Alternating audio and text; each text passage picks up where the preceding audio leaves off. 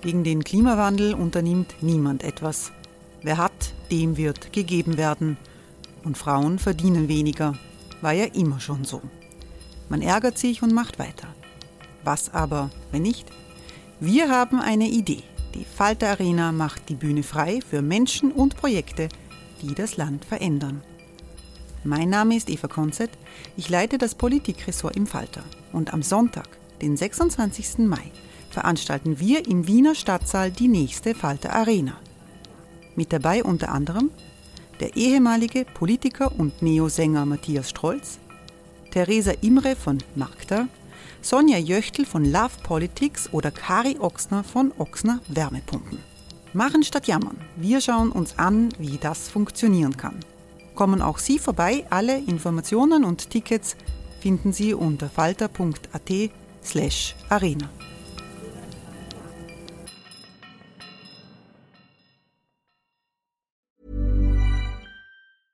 Hey, I'm Ryan Reynolds. Recently, I asked Mint Mobile's legal team if big wireless companies are allowed to raise prices due to inflation. They said yes. And then when I asked if raising prices technically violates those onerous two-year contracts, they said, what the f*** are you talking about, you insane Hollywood ass?" So to recap, we're cutting the price of Mint Unlimited from $30 a month to just $15 a month. Give it a try at mintmobile.com slash switch. $45 up front for three months plus taxes and fees. Promo rate for new customers for limited time. Unlimited more than 40 gigabytes per month. Slows. Full terms at mintmobile.com.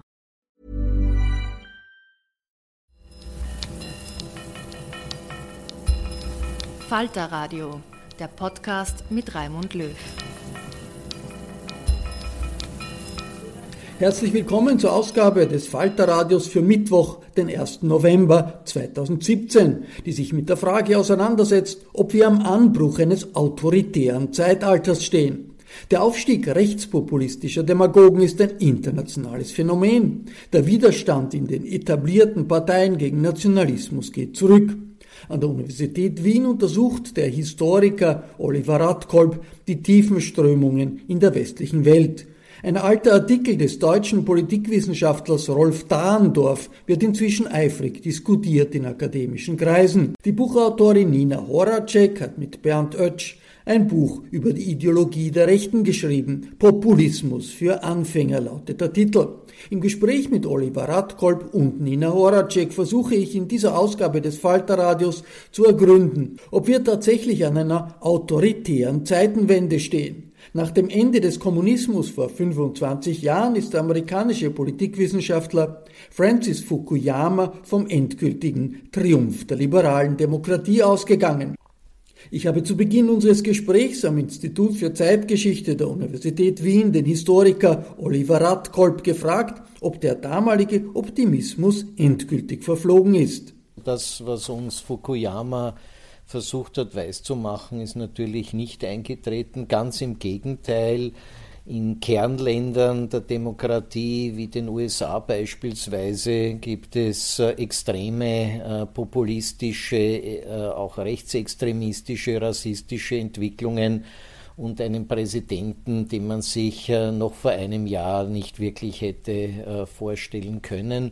Also wir sind wirklich äh, an der Schwelle, glaube ich, äh, einer Zeitenwende und das hängt meiner Meinung nach äh, auch damit zusammen, dass die klassische traditionelle Politik äh, die negativen auch äh, Ängste und Auswirkungen der Globalisierung, aber auch der europäischen Integration total unterschätzt haben und das hängt meiner Meinung nach mit etwas zusammen, was ja der Fukuyama auch beflügelt hat mit dem äh, Neoliberalismus. Oder wenn man so will, die von Friedrich Hayek, einem vertriebenen Österreicher, ausgerufene ähm, Wirtschaftsliberalisierung um jeden Preis und dann die Rezeption in den USA über die Chicago Boys ja, haben ihre äh, negativen Spuren in der europäischen, aber auch in der amerikanischen Gesellschaft deutlich äh, hinterlassen.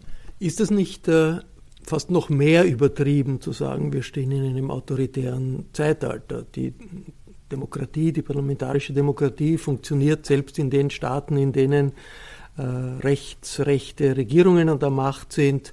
Trotz Präsident Trumps gibt es das Checks and Balances System in den Vereinigten Staaten, die Gerichte, der Kongress fahren eben in die Parade. Ist wirklich das politische System geändert worden in der westlichen Welt?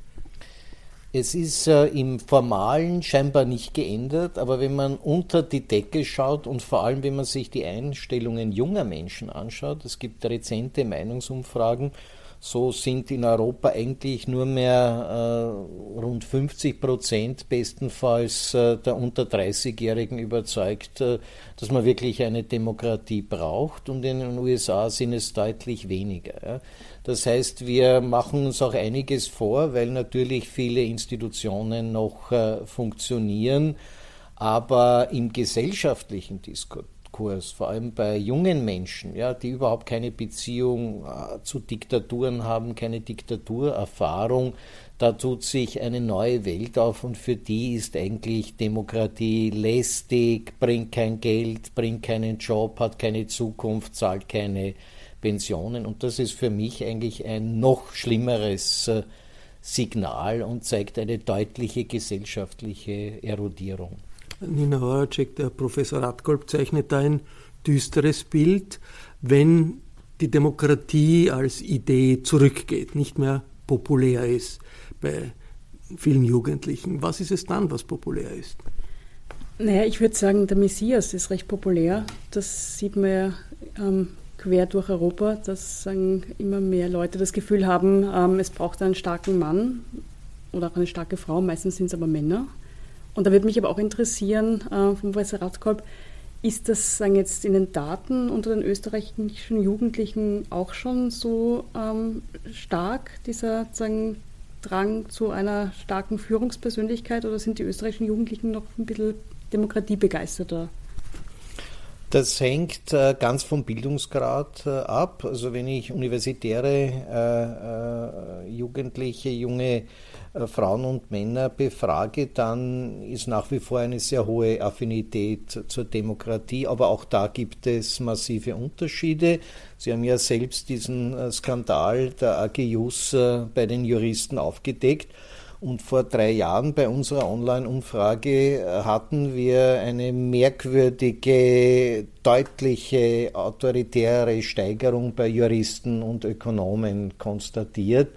Und jetzt sozusagen merkt man, dass es hier offensichtlich tatsächlich stärkere Sehnsüchte nach äh, autoritären Führungspersönlichkeiten gibt. Wenn ich mir aber die gesamte österreichische Gesellschaft ansehe, so hat es in den letzten zehn Jahren, und das korreliert ungefähr auch sogar mit der äh, Weltwirtschaftskrise und Finanzkrise, einen äh, fast zehnprozentigen Sprung weg von der Demokratie Richtung hin äh, autoritärer Führungspersönlichkeiten äh, gegeben. Also momentan würde ich, und das ist sicherlich auch eine Folge dieser für viele als unsicher empfundenen sozialen und gesellschaftlichen Entwicklungen einen deutlichen Trend in Richtung starker Führungspersönlichkeit geben. Und wenn ich mir den aktuellen äh, Diskurs ansehe, da gibt es durchaus auch äh, eine breite Rezeption, wie Sie das formuliert haben.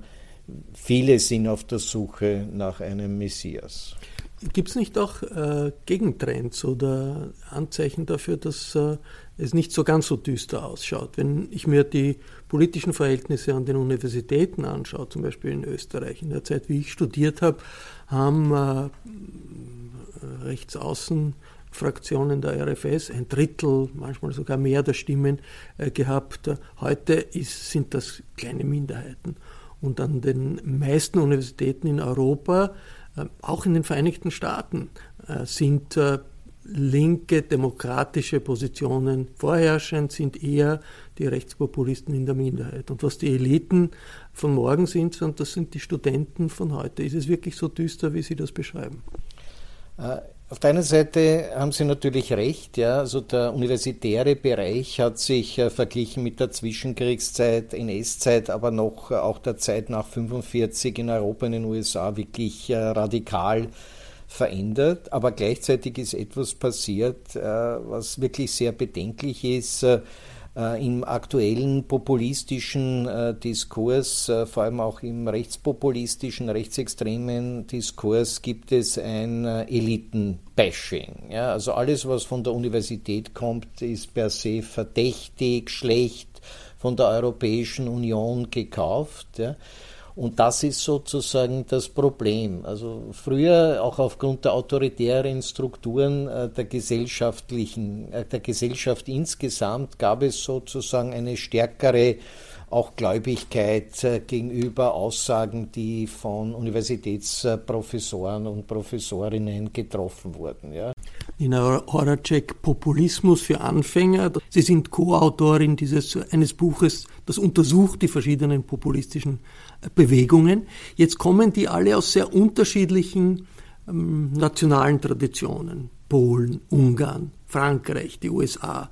Das sind ja ganz eigene Biotope politische. Was ist denn das wichtigste Gemeinsame, äh, wo Sie der Meinung sind, das äh, konstituiert diesen neuen Trend des Populismus? Eine Welt zu schaffen oder zu, sagen, zu behaupten, es gibt eine Welt, die ganz strikt getrennt ist in wir und die anderen, in zwei Gruppen, die gegeneinander kämpfen. Also die wir sind natürlich die Guten, weil das sind ja wir Populisten dabei. Und die anderen sind die Bösen. Das sind wir wieder bei der Elite, die ja ähm, immer wieder bekämpft wird. Ich kann mich erinnern, Norbert Hofer nannte es die Schickeria und die Hot Volley, aber auch ähm, Migrantinnen und Migranten, ähm, Asylwerber, Asylwerberinnen, das sind immer die bösen anderen, die versuchen, die armen Wir zu sagen, bekämpfen oder zu vernichten. Und dann muss es sagen, einen Messias geben, der uns wir, uns arme wir rettet vor den bösen anderen. Das ist, finden Sie von den USA bis nach Österreich ähm, flächendeckend.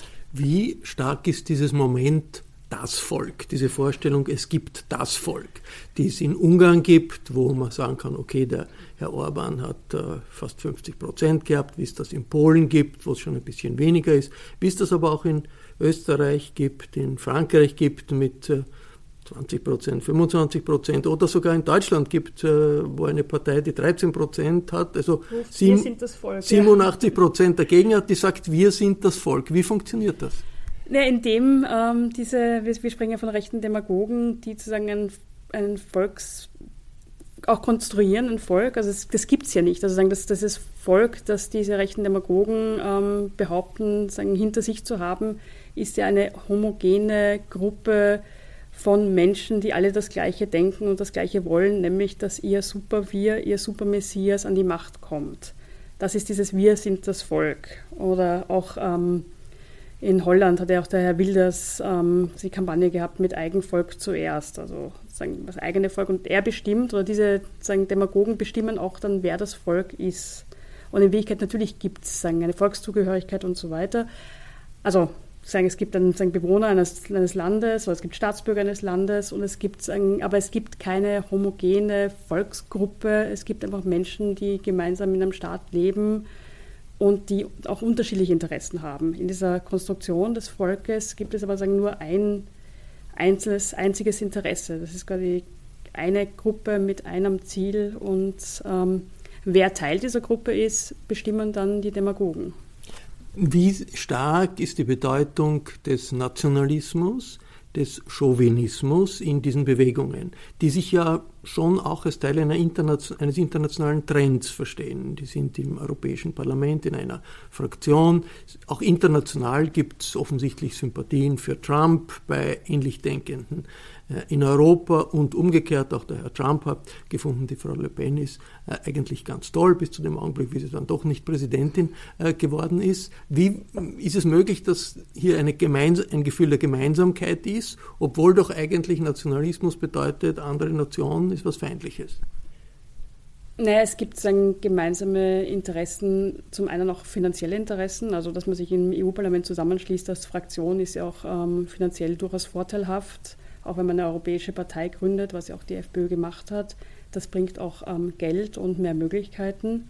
Diese Bündnisse sind immer recht fragil. Also das vorige Bündnis ist ja zerbrochen am Streit zwischen italienischen Faschisten und ähm, Rechtsextremen aus Rumänien, die miteinander überhaupt nicht konnten, die sich ähm, dann so bekämpft haben, dass die Fraktion auseinandergebrochen ist. Und das hatten wir in der Vergangenheit immer wieder, dass diese Bündnisse brechen.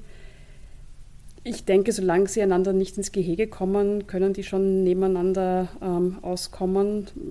Aber es ist immer auch die Frage, wer führt dann an? Also wenn es um diese Frage geht, gibt es immer Streit. Und ich würde würd das auch nicht als ähm, internationale Rechte, Solidarität sehen. Das ist eher so eine ähm, Leidensgemeinschaft, die sich halt irgendwie gemeinsam dann verfolgt fühlt im EU-Parlament. Aber was mir auffällt, ist, Sie haben schon zwei gemeinsame Feindbilder. Mhm. Das eine ist Europa, die Islam. Europäische Union, dann der äh, Islam und jetzt ganz stark pauschal alle Flüchtlinge und mhm. Asylanten gleich, ob sie Christen sind, Juden, was immer, es spielt überhaupt keine Rolle mehr. Und vor dem habe ich äh, Sorge, weil das ist sozusagen etwas, äh, wo sich dann so eine Art gemeinsame ideologische Basis äh, herauskristallisiert. Ich glaube, Ihr großes Problem auch im Europäischen Parlament ist, es fehlt Ihnen die Führungspersönlichkeit. Also Marine Le Pen hat äh, versagt, unter Anführungszeichen, ist außerdem eine Frau, da gibt es ja große Probleme, wie man auch jetzt wieder in Deutschland sieht mit der AfD. Also in dem Moment, wo sich sozusagen eine Führungsfigur, eine Führerfigur, und ich glaube, es muss ein Mann sein aufgrund der Konstellation dieser Gruppierungen, äh, auftut, dann äh, gibt es wirklich eine auch schlagkräftige internationale, weil nach dem suchen sie auch. Ja. Also man merkt das schon sehr deutlich, dass sie sich ja immer wieder in neuen Konstellationen treffen. Wobei ich nicht glaube, dass, das, ähm, dass es das geben wird, weil die einfach ähm, da, da, steckt keiner zurück. Mhm. Also wenn jeder sagen, seine eigene konstruierten Volkskörper als das Wichtigste sieht, dann wird sich da keiner unterordnen. Und es gibt ja auch dieses Konzept, des, das rechte Konzept des sogenannten Ethnopluralismus, mhm. der nichts anderes ist als eine Form von Rassismus in Wirklichkeit, aber wo man eben sagt... Was ist das? Erklären? Ähm, also ganz grob gesagt ähm, ist da der Gedanke, sagen, jedes... Ähm, Menschlein hat sein Plätzlein auf der Welt und die, man darf die armen Menschen nicht von A nach B transferieren. Das ist quasi schlecht für den Menschen und deswegen ist man dafür, dass sagen, jeder hat das gleiche, also das gleiche Recht zu leben, aber bitte nur dort, wo er geboren wurde und wo er hingehört. Und dann ist die Welt heil.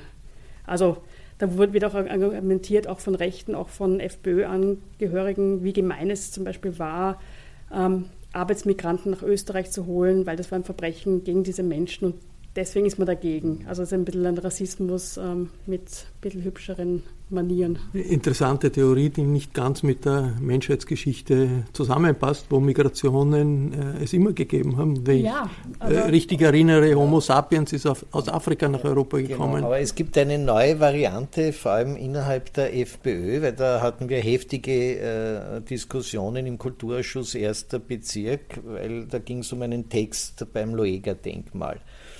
Und da kam dann seitens des FPÖ-Abgeordneten irgendwie dann die These, ja, also eigentlich die Binnenmigration in der Monarchie war ja okay, weil das war ja ein Staatsgebot, genau. das sind unsere Leute.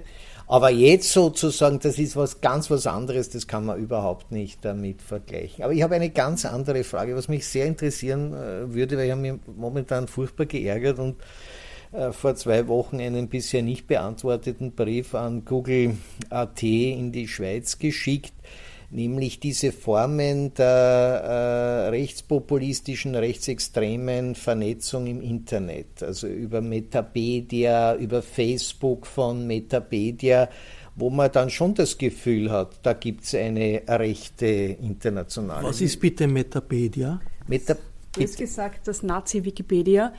Ähm, das ist sagen, die, die extreme Rechte hat sich ein eigenes Wörterbuch ähm, gebastelt, weil man ja irgendwie sagen, mit dem anderen nichts zu tun haben will. Ähm, da stehe auch ich drinnen als böse Journalistin, aber sehr gut zwischen Horkheimer und noch einem sagen, guten Namen. Und ich dachte, okay, das Ganze liegt dann in den USA. Man kann auch nicht dagegen vorgehen. Ähm, also man kann schon, aber es ist sehr mühsam, weil eben USA und ähm, da werden einfach ähm, Böshaftigkeiten gegen missliebige Personen gesammelt und Heldenverehrungen von Menschen, denen sie diese extreme Rechte halt irgendwie, die sie toll finden. Und die Frage des, des Professor äh, Radkolb ist natürlich, entsteht da doch so irgendetwas wie eine internationale Vernetzung? Also wenn ich mir Facebook anschaue von Metapedia, ja, was man eigentlich noch extremer ist, weil die arbeiten ja nur mit ein paar Bilder, die teilweise aus der Ikonografie des Nationalsozialismus stammen mit ein paar kurzen Sätzen und die kommen aus ganz Europa, also von Schweden bis nach Ungarn und Retour.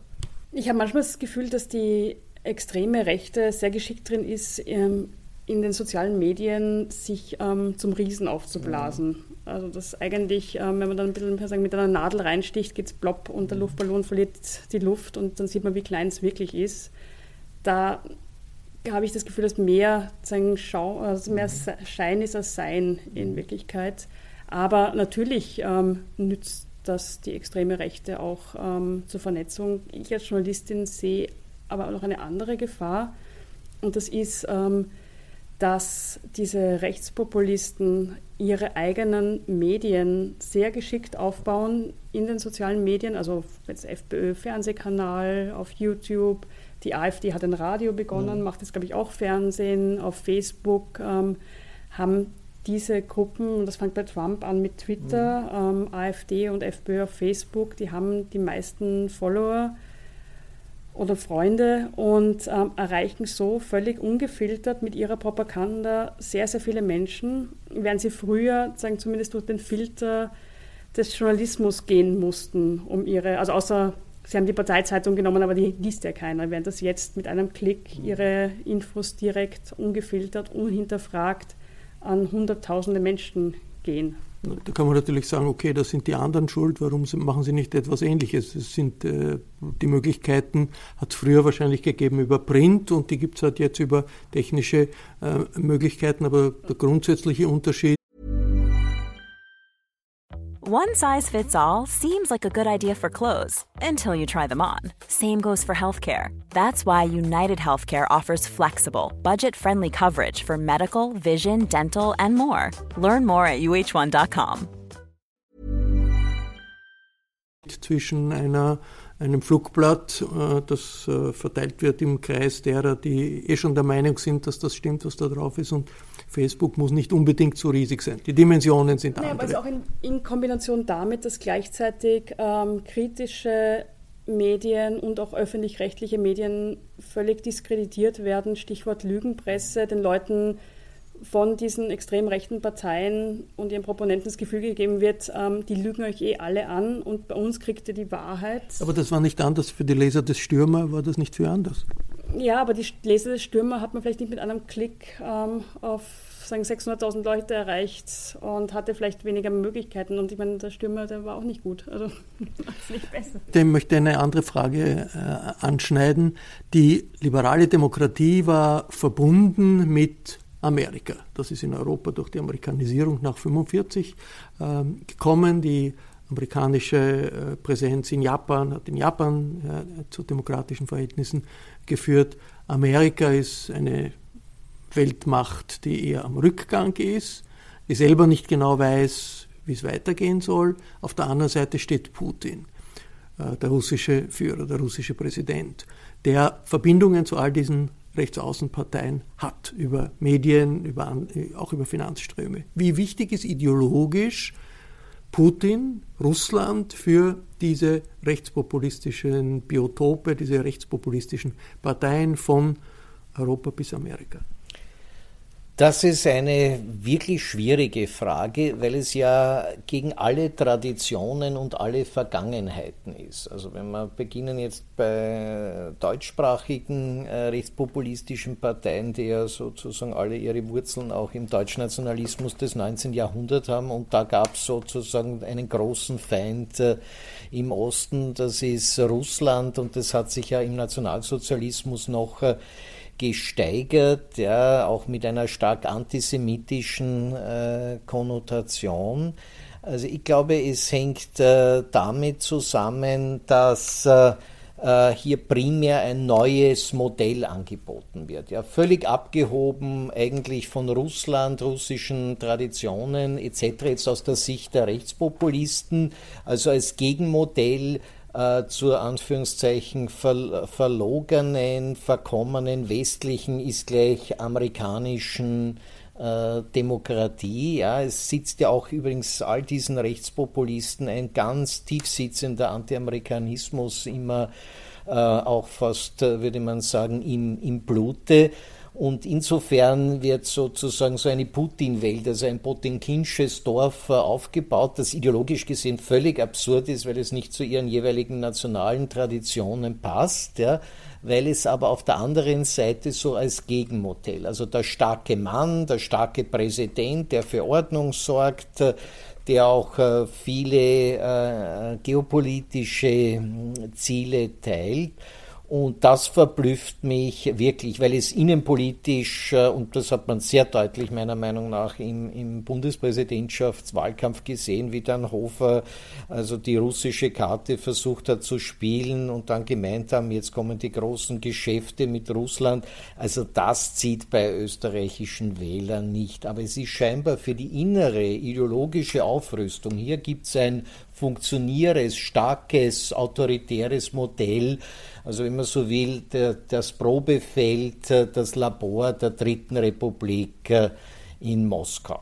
Wir sitzen im Büro des Wiener Zeitgeschichlers Professor Radkolb und hier am Tisch ist der Professor selbst und Nina Horacek, Buchautorin und Falterautorin. Ich wollte noch was sagen zu, ähm, zu Russland. Also ich teile das auch und ich bin auch überzeugt, dass der Anti-Amerikanismus, auch wenn er nicht mehr so offen gezeigt mhm. wird, ganz, ganz stark ist, auch in der FPÖ.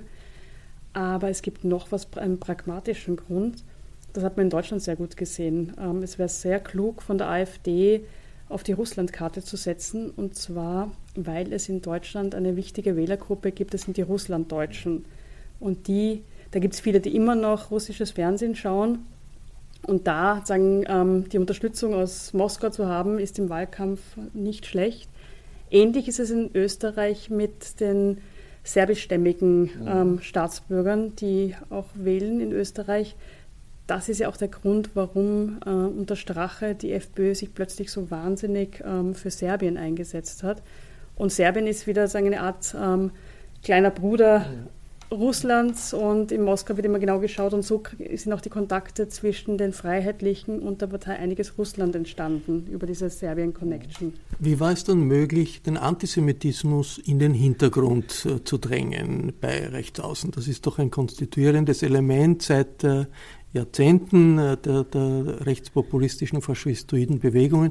Jetzt sagen alle von Marine Le Pen bis, bis Stache, sie sind die besten Freunde Israels und was auch immer man sagen kann, Antisemitismus spielt keine wirklich große Rolle, ist möglicherweise im Hintergrund präsent. Wie ist das gelungen?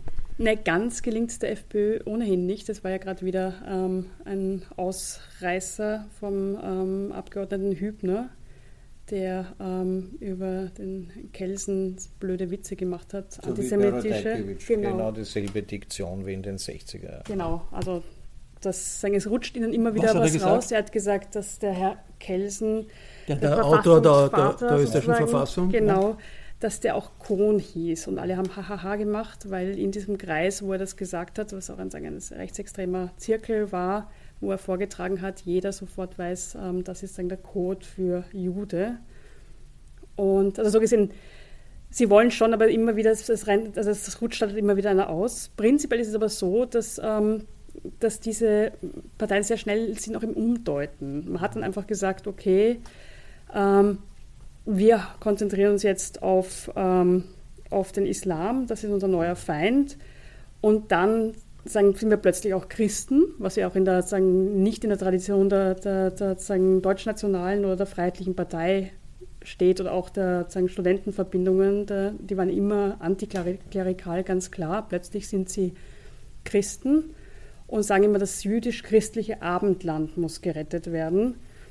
Und macht es aber auch so, dass sie gleichzeitig auch gegen die Kirche oder gegen die Caritas hetzen können, indem dann zum Beispiel der Strache den Begriff des Kulturchristen geprägt hat. Ähm, das ist wiederum jemand, der zwar das Abendland retten mag, aber die katholische Kirche in der Form mit Caritas und so weiter furchtbar findet. Und das geht sich in deren Denken aus, weil sich da sehr viel ausgeht, was eigentlich sagen, dem normalen, der normalen Logik widerspricht. Ja, auf der anderen Seite, äh, Le Pen Vater hat noch gesagt, der Holocaust, das war ein, äh, eine Fußnote in der Geschichte, also in Wirklichkeit unbedeutend und ist deswegen ausgeschlossen von seiner Tochter äh, worden, von, von der Nationalen Front. Ist doch ein Unterschied, oder? Es ist auf den ersten Blick ein Unterschied, aber ich stimme der Frau Horacek vollkommen zu man braucht diese alten, überkommenen, traditionellen äh, Feindbilder überhaupt nicht mehr. Ja. Es gibt wesentlich stärkere Feindbilder in der Gegenwart, ja, die auch ständig bespielt werden, eben wie Asylanten, Ausländer, Fremde, die Europäische Union, das Establishment. Ja, man kommt ja gar nicht mehr nach mit dem Bespielen aller Feindcodes. Ja. Und gleichzeitig will man aber staatstragend werden. Ja. Und äh, für mich ist ja das nach wie vor ein Ergebnis einer sehr geschickten Politik des äh, Jörg Haiders, der eben, wie Sie zu Recht gesagt haben, diese absolute Distanz zu zur zumindest katholischen Kirche beendet hat, auch mit Riesentheater mit Ewald Stadler und anderen. Dann äh, Österreicher Partei, ja, also die FPÖ, äh, hat sich immer noch ganz stark äh, konstituiert in der deutschen Kulturnation. Jetzt sind sie die Überösterreicher. Die FPÖ war immer für den NATO-Beitritt, bis Haider kam, äh, der sich auch noch sehr stark für den NATO-Beitritt eingesetzt hat. Und deswegen haben wir auch die billigen äh, Eurofighter, weil das ist ja auch nicht zufällig in der ÖVP-FPÖ-Koalition angekauft worden. Und äh, jetzt sind sie sozusagen die Überneutralitätspartei. Also es wurden sozusagen viele äh, Tabus äh, in der Parteitradition über den Haufen geworfen, um mehrheitsfähig äh, zu werden, um mehr den typischen Österreicher, die Österreicherin anzusprechen und im Feindbildbereich ja also aufgrund auch der Änderung der Opferdoktrin etc., Waldheim-Debatte mit dem Antisemitismus holt man heute niemand mehr hinter dem Ofen hervor. Ganz im Gegenteil. Also diese Israel-Feindlichkeit wird äh, äh, auch sehr geschickt hier in die Waagschale geworfen. Und auch hier bei der Israel-Freundlichkeit gibt es wieder einen gewissen Pragmatismus. Ich habe im Jahr 2008, ein paar Tage bevor er ähm, gestorben ist, mit meiner Kollegin Claudia Reiterer vom ORF noch ein Interview gemacht mit Jörg Haider, wo wir mit ihm über Strache gesprochen haben. Und damals hat uns Haider gesagt, der Strache sei schon immer wieder zu ihm gekommen, als der Haider noch in der FPÖ war, und hat gesagt, lass uns nach Israel fahren, wenn wir in Israel anerkannt sind, dann haben wir kein Problem mehr, dann gelten wir quasi nicht mehr als die Bösen. Und der Haider hat damals gesagt, das tut er nicht, er, ähm, das interessiert ihn überhaupt nicht. Er ist lieber zum äh, Saddam Hussein oder zum Gaddafi gefahren. Genau, genau. Und dann kam der Strache und dann gab es eine Umorientierung und dann haben sie sagen, seit Jahren versucht, die FPÖ offizielle diplomatische Kontakte zur israelischen Regierung ähm, zu bekommen. Sie behaupten immer, sie haben sie eh, aber sie dürfen nicht drüber reden. Aber das wäre ihr Ziel einfach. Und dann, das ist halt dieses, äh, mich erinnert es ein bisschen ähm, an, ich kann doch kein Antisemit sein, ich habe einen Freund, der ist Jude. Das ist ungefähr dieselbe Logik dahinter. Wenn ich in Israel war, kann ich kein böser Mensch sein. Das möchte die FPÖ transportieren damit. Jetzt äh, autoritäres Zeitalter klingt wirklich bös, klingt auch abschließend. Man denkt sofort, okay, autoritäres Zeitalter, das letzte war in den 30er Jahren und am Ende ist der Hitler gestanden und der Weltkrieg gestanden. Aber was es unzweifelhaft gibt, ist ein Anstieg autoritärer Parteien, nationalistischer äh, Parteien äh, vor allem. Diese Vorstellung, es ist jetzt ein autoritäres Zeitalter, was heißt das für die, die verhindern wollen, dass sich die, das autoritäre Zeitalter durchsetzt? Wir wollen ja als Historiker immer irgendwie Lehren haben aus der Geschichte, in dem Fall vielleicht aus der Geschichte der 30er Jahre. Was würde diese Lehren bedeuten für jene, die sich gegen den autoritären Trend wenden, äh, also liberale Demokraten, Sozialdemokraten, Grüne, Demokraten überhaupt?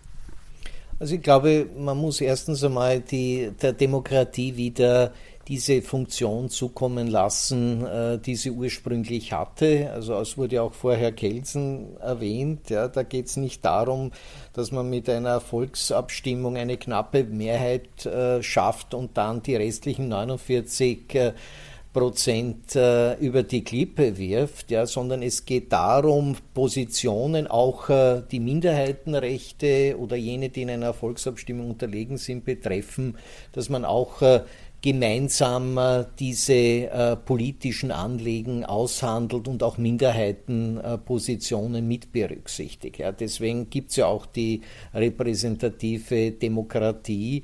Also ich glaube, hier muss man viel mehr auf diesen Aushandlungsprozess äh, hinweisen und ihn auch mit den neuen Medien auch mehr in der Gesellschaft äh, umsetzen. Das Zweite, glaube ich, Wesentliche ist, dass man, äh, wie Umfragen leider zeigen, auch versuchen muss, auf der einen Seite die Schwächen der Demokratie, aber auch ihre Stärken deutlich zu machen und dann auch von Zeit zu Zeit daran erinnern, was Diktaturen dann wirklich für den Alltag äh, der Menschen bedeuten. Ich glaube, das ist äh, kaum jemandem klar. Und der wichtigste Punkt ist, und das sieht man sehr an der österreichischen und äh, westdeutschen Entwicklung nach 1945, die Demokratie ist in diesen beiden Ländern erst wirklich angekommen, weil der ökonomische und soziale Fortschritt funktioniert hat und weil es so etwas gegeben hat wie äh, sozialen Zusammenhalt. Also wenn man sich anschaut, 12 Millionen vertriebene sogenannte Volksdeutsche wurden sowohl in die, die spätere DDR und dann die spätere Bundesrepublik und in kleinen Teilen in Österreich äh, integriert. Da gab es einen sehr starken, wenn auch widerständigen äh, sozialen auch äh, Zusammenhalt.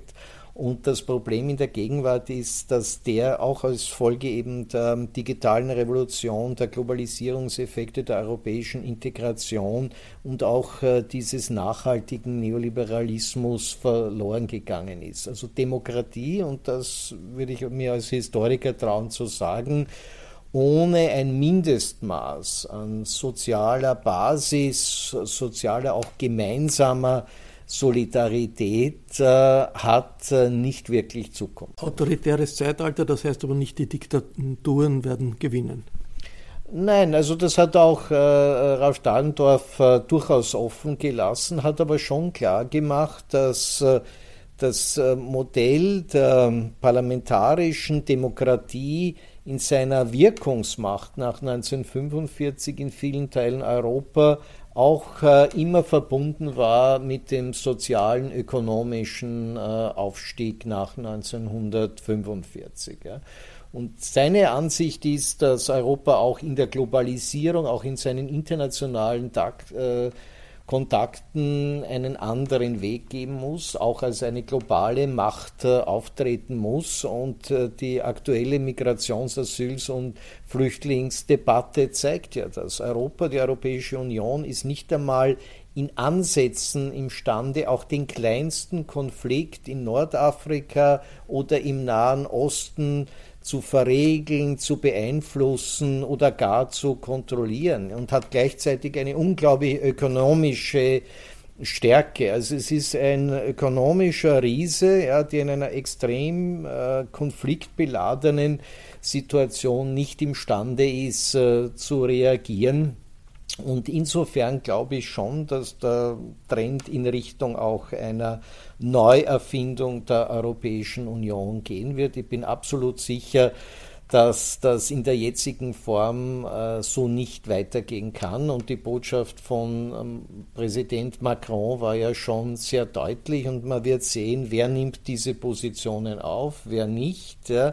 Erinnert mich ein bisschen an die österreich-ungarische Monarchie, eine perfekte Verwaltung, unglaubliche kulturelle, wissenschaftliche äh, Leistungen, aber politisch ja, also nicht imstande, die damalige Globalisierung irgendwie in den Griff zu kriegen und die richtigen Entscheidungen 1914 zu treffen. Also vor dem habe ich eigentlich äh, die meiste Angst und Sorge.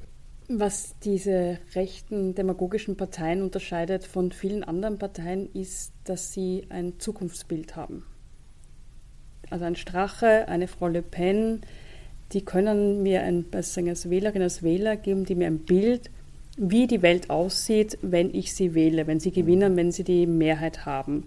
Das ist ein Bild, das man als Geschichtsmythos bezeichnen könnte, und zwar von einer perfekten, geschlossenen Welt, ein bisschen wie in den 50er Jahren, wo dann alle glücklich sind. Und wenn man sich zurückdenkt in die, oder sich anschaut, was in den 1950er Jahren los war, glaube ich nicht, dass ähm, irgendeine Frau und sehr viele Männer in so einer Zeit leben wollten, wo einfach ähm, man eigentlich unter großem Druck war, wo ganz strenge gesellschaftliche Regeln waren, wo Frauen nicht einen Freund haben konnten, sondern da wurde geheiratet und der Mann war das Oberhaupt. Und wenn man eine Abtreibung hatte, konnte man sagen, bestraft werden dafür. Die Frau musste fragen, ob sie arbeiten gehen darf und so weiter und so fort. Aber die haben ein Bild, die haben eine Idee, wie schaut das Leben aus in zehn Jahren, wenn ich euch wähle. Und das, glaube ich, ähm, vermissen sehr viele Menschen bei den anderen Parteien. Also wir haben in dem Buch auch geschrieben, in Deutschland hat die offizielle Politik jahrelang gesagt, es gibt keine Alternative. Und dann war die Alternative die Alternative für Deutschland. Und da, denke ich, wäre es gut, ähm, einfach neue Zukunftsbilder zu entwerfen. Wie wollen wir leben in einer demokratischen offenen Gesellschaft in den nächsten 10 Jahren, 15 Jahren, wie soll Österreich als offenes, demokratisches, fortschrittliches Land in 20 Jahren aussehen? Das war ein nachdenkliches Gespräch im Institut für Zeitgeschichte der Universität Wien, aufgenommen im Herbst 2017 rund um Wahlen in Deutschland, rund um Wahlen in Österreich mit Nina Horacek. Vielen Dank und mit Oliver Radkolb. Vielen Dank. Das war ein Falterradio vom Mittwoch, dem 1. November 2017, das ich am Institut für Zeitgeschichte der Universität Wien mit dem Historiker Oliver Radkolb und der Buchautorin und Falterjournalistin Nina Horacek aufgenommen habe. Die Musik für die Signation kommt von Ursula Winterauer. Die technische Betreuung hat wie immer Anna Goldenberg über. Das Abo für den Podcast auf iTunes oder jeder anderen Plattform ist gratis. Auch den Falter selbst kann man abonnieren über die Homepage www.falter.at. Es ist Geld, das gut investiert ist, vor allem wenn man sich mit einem autoritären Zeitalter nicht abfinden will. Im Namen des gesamten Teams verabschiede ich mich bis zur nächsten Folge. Sie hörten das Falterradio, den Podcast mit Raimund Löw.